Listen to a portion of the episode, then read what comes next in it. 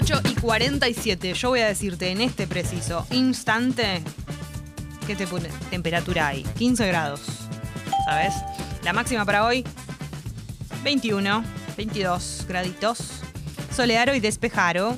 Eh, Sabes que igual a partir del mediodía alguna que otra nube puede llegar a ver, es probable. Y mañana miércoles vamos a tener un día absolutamente solearo y despejaro, con una temperatura más o menos de 19 grados. Hermosísimo, Gali. Temperatura ideal, te digo la verdad.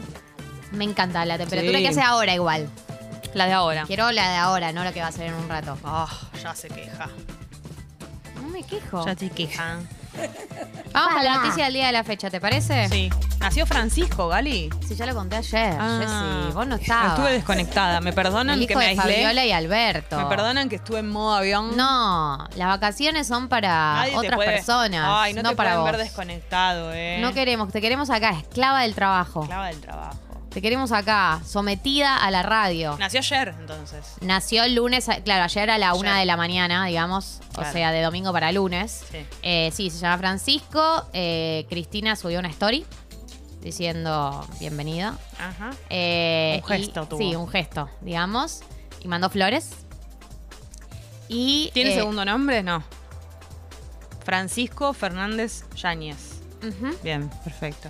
En honor al Papa Francisco, por supuesto, porque Alberto es muy Fanático. fana del, del... Mirá si le ponía Lito por Lito Nevia. Es lindo el nombre Lito. Es medio abuelo, ¿no?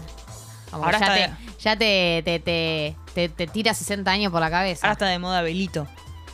Hay que decir, sí, el abuelito. El abuelito Belito. Hay que... ¿Qué, qué te reís de Belito? ¿Qué te pasa con Belito? La gente lo ama. Te estás tirando en contra de un ídolo popular, Galia. Nada, que ¿sabes lo que van a Terrible. hacer? Lo van a romper como rompieron al niño de las tortas. O sea, van a romper a Belito. Rompen a Belito. Lo llevaron a la brecha el otro día. Fue un exceso, fue un exceso de, de llevar a Belito a lugares, en mi humilde opinión. Y yo pienso que lo van a romper como rompieron, como Twitter rompe a todo lo que se. Como el delfín. Estaba que, muy que lo agarraron todos los humanos en la playa y se murió. Bueno, así. Mirá, Galia está diciendo que Belito se va a morir. Es terrible. Gali, controlate. Solo digo, no dije que se va a morir. Es una metáfora que pasó con el niño pastelero también. Está pasando sus años que le deben quedar muy feliz con el cariño de la gente. Y en la Breche. Y en la Breche lo, lo tuvo. Quedó Quiero que sepa, quiero que entiendan que en un momento de la vida a Galia como muy cerca de la mesa y de como y es que se quedó enganchada con el cable. No, Eh, bueno. Me tiraba la oreja. Eh, no, lo que digo es que Belito es un muy buen hombre. en cualquier No momento, sabes lo, si- en es cualquier momento lo cancelan. No sabes si es buen hombre. La verdad que, que ¿por En qué? cualquier momento lo graban en la calle diciendo que vuelvan los milicos. Para nada estoy de acuerdo con lo que estás diciendo. Me parece una barbaridad. No estoy diciendo que lo vaya a hacer, estoy dando ejemplos de lo que podría pasar. Mm, estás estigmatizando a Belito, Gali. Yo lo sigo y le likeo los posteos, que no los escribe él, como tampoco los escribe los suyos el niño de las tortas. Sí, ma. Ah, yo me, me lo imaginaba a él con el teléfono. Escribiendo. En fin. Bueno, Bueno, Gali, sí, te escucho. Sí. noticias del día de la fecha. El día de mañana va a salir el dato de la inflación y se está Guzmán y todo el equipo económico y, y la presidencia se están preparando para controlar el impacto que va a tener esta noticia porque la inflación de marzo va a superar el 6%. Uf. ¿sí? Es el número más alto de septiembre del 2018. Es un número muy alto. Y ya saben, desde el Ministerio de Economía, en medio de rumores de una posible salida de Guzmán, porque se está tiqui tiqui tiqui tiqui tiqui Tiqui, tiqui, tiqui tiqui, tiqui, tiqui, rosqueando tiqui. la salida de Guzmán, porque ya no le queda casi ningún apoyo. Alberto y dos más. Eh, en medio de Alberto, y, Alberto y para de contar. Sí, Alberto y para de contar. Eh, ya te- le quedan muy pocos apoyos a Martín Guzmán y encima tiene que salir a dar la cara porque va a salir el dato de inflación, que es del mes de marzo, pero sale obviamente en abril, que va a estar por encima del 6%. Un, digamos, un dato alto que ya se sabía que iba a ser alto por los aumentos de las commodities a nivel internacional, por la invasión de Rusia a Ucrania eh, y todo lo que eso generó en las materias primas. Pero igual a- tenés que salir a poner la cara a decir que la inflación de un mes fue de ser- del 6%. Solo digo, preparémonos todos para el dato y preparémonos Guzmán, para la oleada de críticas que se te viene, si, es, si no es que ya eh, venías con una oleada de críticas, bueno, esta va a ser peor aún. Así que no se sorprendan eh, si llega a suceder que cambie el equipo económico del gobierno. Es una posibilidad muy concreta y muy real. Lo cual es bastante contundente, porque cambiar un, ministro, un ministro de Economía es cambiar casi la figura más importante después del presidente. No, en este país donde la economía está en... Las críticas sobre la inflación y todo lo económico en este país son de las peores críticas que puedes recibir. Sí, O sea, y- esas in- inseguridad y, y economía es como. Y también es de los peores errores que podés cometer, si bien no es un error de Guzmán, porque la inflación tiene un montón de actores. La realidad es que cuando hay inflación alta se buscan responsables y los responsables siempre terminan siendo lo que está en el Ministerio de Economía. Y ahí, si hay algo que la gente no perdona es que le aumenten los precios y que le pierda poder adquisitivo. Y eso es tipo todos mirando a Guzmán. ¿no? Si bien no es que Guzmán se levantó y subió, subió la inflación. Hay motivos internacionales, hay motivos locales, un montón de actores involucrados, pero bueno, la verdad es que el que termina poniendo la cara es siempre el ministro de Economía y, y- y son las reglas del juego un poco también. Así que bueno, se van a venir esa oleada de críticas. El día de mañana sale el dato. El día, hablando de, de críticas, el día de ayer hubo una movilización, eh, una marcha de la industria audiovisual para pedir la renuncia de Luis Puenzo como de presidente del Inca. Sí. Hicieron la movilización justamente eh, frente al Inca, una concentración. eh, entre otras cosas porque hablaban de, bueno, seguro Mati Lertora lo va a saber explicar mejor que yo, que hablaban de eh, cómo se están repartiendo todo el tema de los subsidios al cine en, en relación a lo que son las producciones independientes, con eh, comparado con lo que son las producciones más mainstream. ¿Quiénes están recibiendo la guita? Eh, lo que la, movilización está buenísima para analizar, pero me parece que lo que llamó mucho la atención fue que la policía de la ciudad, o sea, el gobierno de la ciudad, Horacio Rodríguez Larreta, decidió ir a reprimir. Eh, mandó a las fuerzas de seguridad, salieron a reprimir, se llegaron detenidas a dos personas. eh, una situación que no es que era una situación violenta, que había escalado a nivel de violencia. Se decidió ir a reprimir, digamos, Directo, unilateralmente, sí. ¿no? ¿no? No había una situación violenta, era una concentración enfrente del Inca, ya. Pero se decidió de parte de Horacio Rodríguez Larreta ir a reprimir. Eh, él, la verdad es que fue una situación bastante hostil y eh, todavía se están terminando de terminar unas cosas hasta que no llegó Tristan Bauer, que es el mi- ministro de Cultura de la Nación, y empezó a frenar y calmar un poco las cosas. La verdad que había escalado bastante.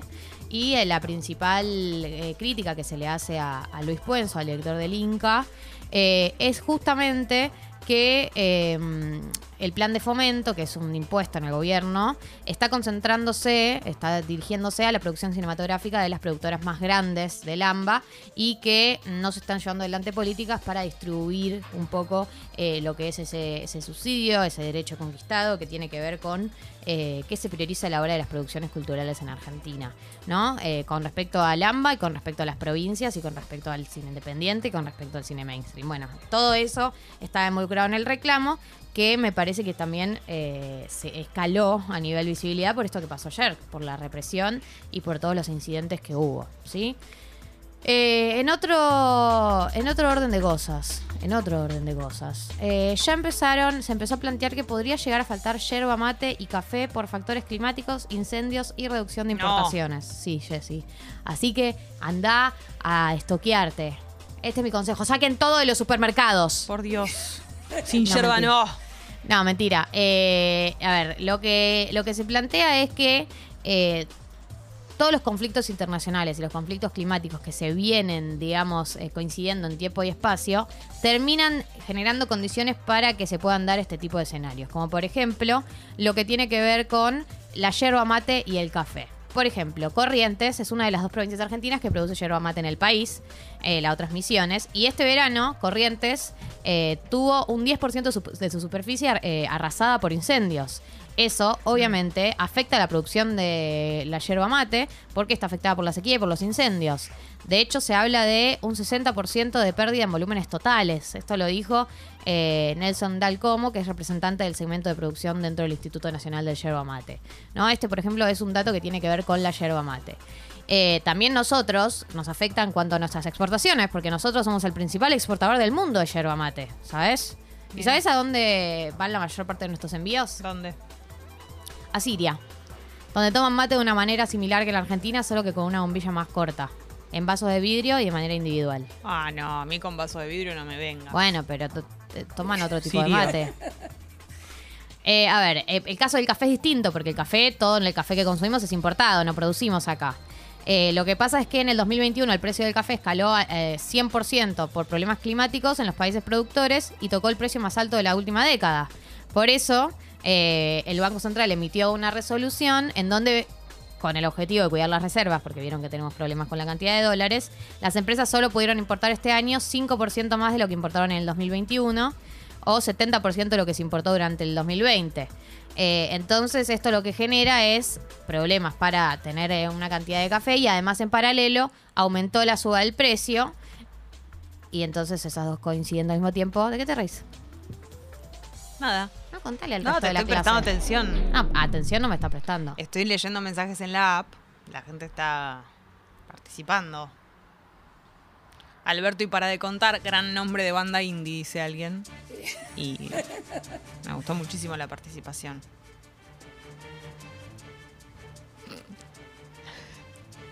La gente es desopilante, Gali. ¿Sabes qué, Jessica? Tenemos el mejor. Si vos no me respetás, imagínate el respeto que recibo del No, resto de la Gali, audiencia. pero yo te respeto. Después me dicen, Para ca- nos siempre. dicen cabezas de nano, nos dicen zorras, nos dicen cualquier cosa Hoy porque recibimos otra, ratas. ratas. Hola, Eso ratas. porque acá no se genera un clima de respeto. Y la gente replica ese no respeto en la aplicación. ¿Qué hace Pupi? ¿Todo bien? ¿Todo en orden? ¿Estamos eh, mal en algún horario? No, son las 58, tenemos dos minutos antes del subidor. ¿Alguna cosita?